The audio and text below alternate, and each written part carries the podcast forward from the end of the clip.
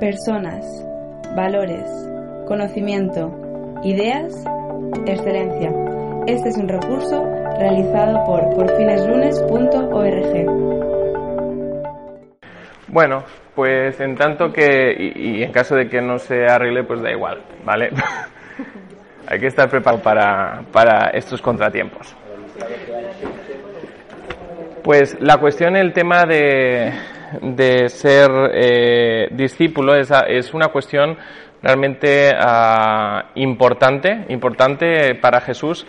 Eh, si vemos cuántas veces aparece la palabra discípulo, vemos que aparece 260 veces en el Nuevo Testamento, de las cuales 230 son de los evangelios. O sea que ser discípulo es algo central en la vida del creyente.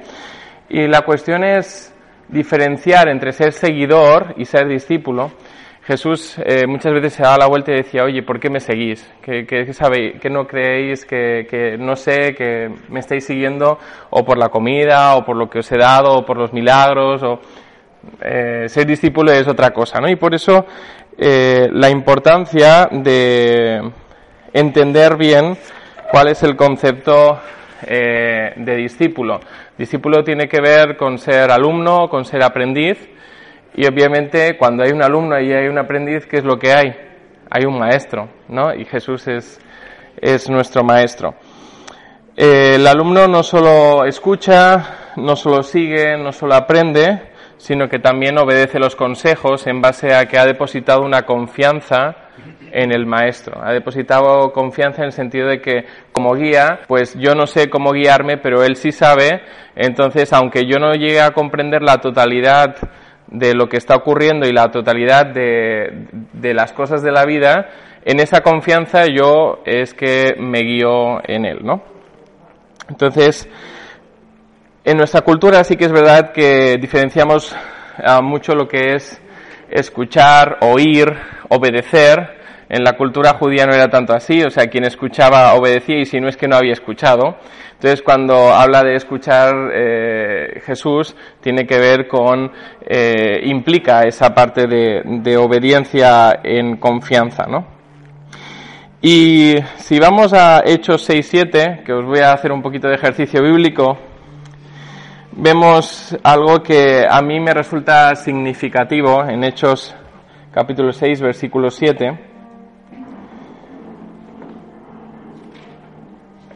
Debe haber algo aquí en este versículo que nos llame la atención, sobre todo con respecto al tema de ser discípulo o no. Y no solamente seguidor o parte de, a lo mejor, de, de una congregación, ¿no? Dice, y decía la palabra del Señor, y el número de los discípulos se multiplicaba grandemente en Jerusalén, también muchos de los sacerdotes obedecían a la fe. O sea, aquello en principio debían saber, debían seguir, aprendieron algo que era distinto, que era obedecer en confianza. Estos sacerdotes, que debían ser ejemplo de, se convirtieron en aprendices, en esa obediencia en confianza al Maestro, en confianza a Cristo. Así que algunos, sobre todo en la cultura judía, debemos entender que el, seguir la, la, la, Torah, la Tanaj, tenía que ver con si yo lo sigo, yo voy a ser bendecido. Eh, entonces los que eran bendecidos económicamente se creían justos eh, porque, ah, mira, yo soy un buen cumplidor y porque soy buen cumplidor me van bien las finanzas.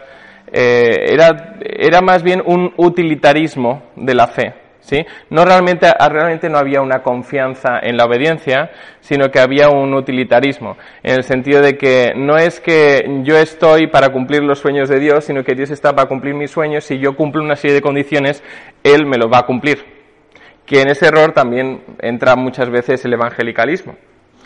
Eh, entonces, bueno, la tarea del discípulo no era solo escuchar, no, era solo seguir, no era solo aprender, sino que también era eh, obedecer y en última instancia no solo obedecer, sino también transmitir.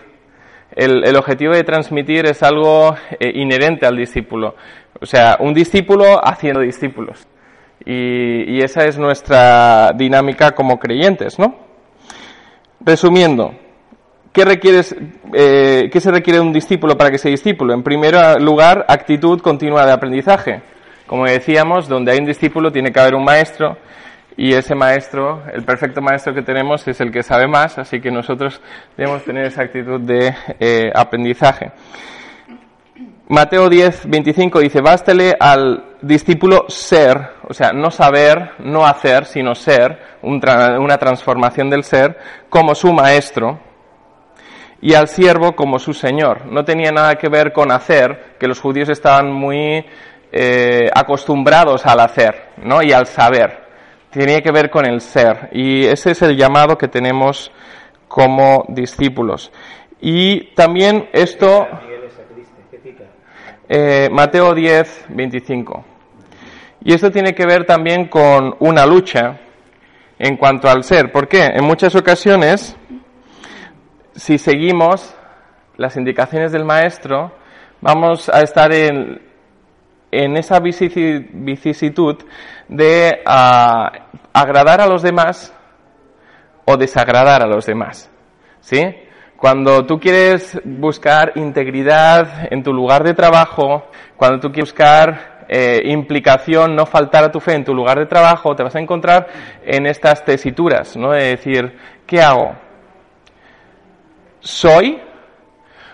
Eh, como el maestro me llama a ser, o soy como, o soy como Groucho Marx que dice, bueno, estos son mis principios, si no te gustan, tengo otros.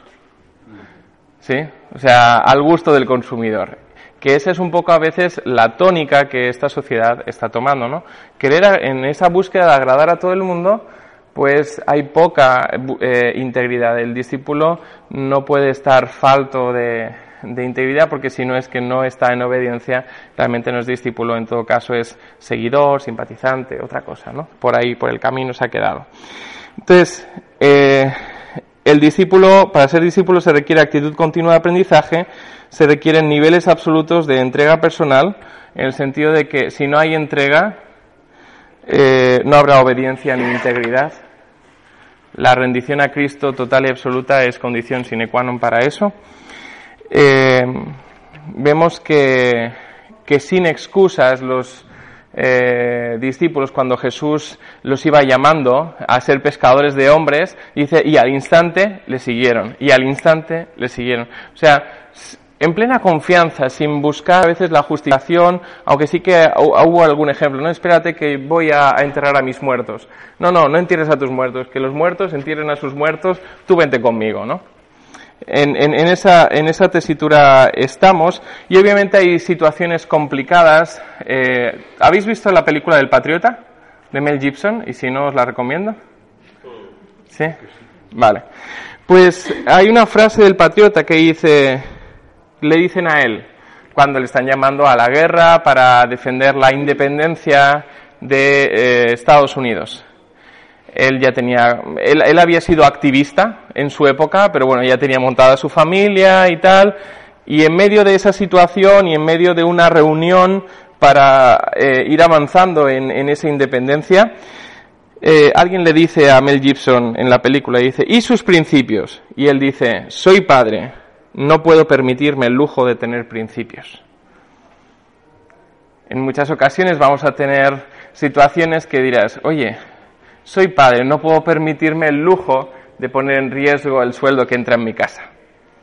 ¿Sí? O cositas así. Entonces, eh, realmente, eh, cuando esto lo llevamos a la integridad, a, vivir los valores, al ser los valores que, decimos creer, pues nos va a encontrar eh, con, con retos como este. Al final, el patriota este pierde a sus dos hijos y una vez ya perdido a sus dos hijos, entonces ya no tiene ningún impedimento para decir, venga, ya con todo, adelante, vamos a luchar por la independencia. ¿no? Eh, Jesús decía, quien no renuncia a padre o madre o hermanos, ¿eh? por causa de mí. O sea, ese es el llamamiento, ¿no? Que aún así también hay una, promesa ahí. Esos versículos, si queréis el apunte. Eh, Lucas 14, 25 al 27 y también Lucas 18, 28 al 30. Pero ahí está la promesa en el, Lucas 18, 28 al 30. Dice entonces Pedro dijo, eh, he aquí nosotros hemos dejado nuestras posesiones y te hemos seguido. Y él les dijo, de cierto os digo que no hay nadie que haya dejado casa o padre o hermanos o mujer o hijos por el reino de Dios que no haya de recibir mucho más en este tiempo y en el siglo venidero la vida eterna. Así que la entrega, la integridad, la obediencia completa, en confianza completa a Cristo, tiene una promesa. Y en esa promesa es que nos mantenemos, ¿sí?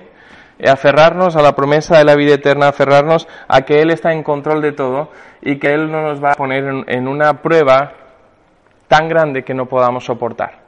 ¿no? Obviamente nuestra profesión está en tela de juicio desde hace muchos años. Yo pienso que incluso algunos ya la han destruido como tal porque es psicología al gusto del consumidor en algunos temas. Entonces tenemos un gran reto por delante.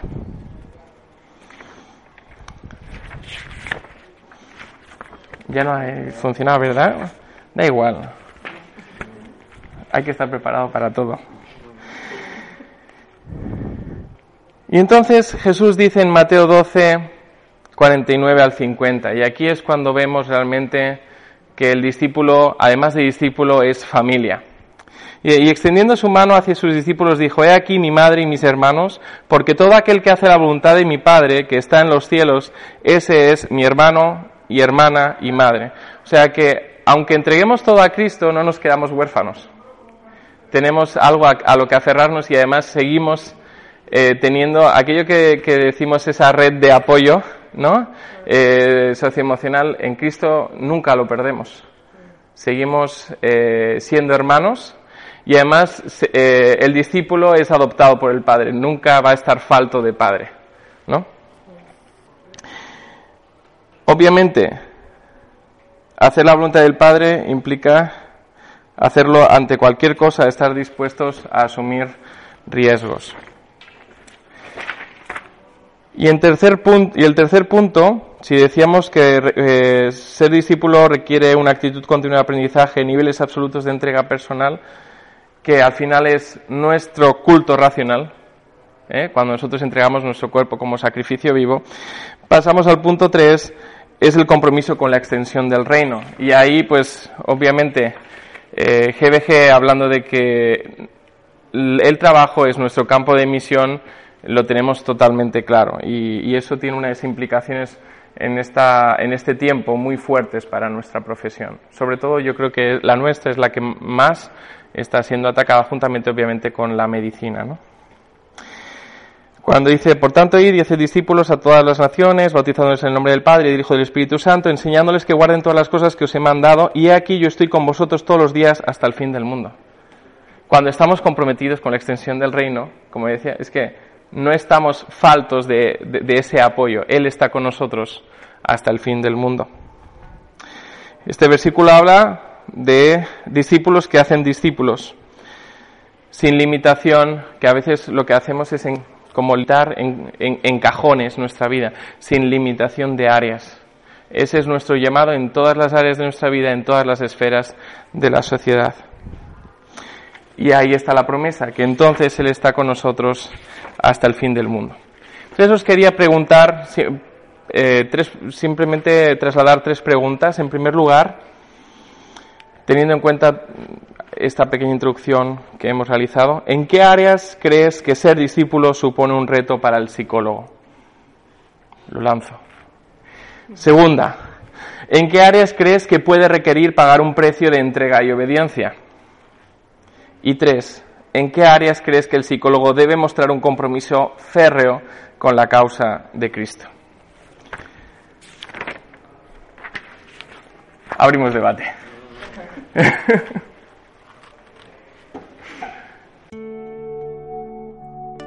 Personas, valores, conocimiento, ideas, excelencia. Este es un recurso realizado por porfineslunes.org.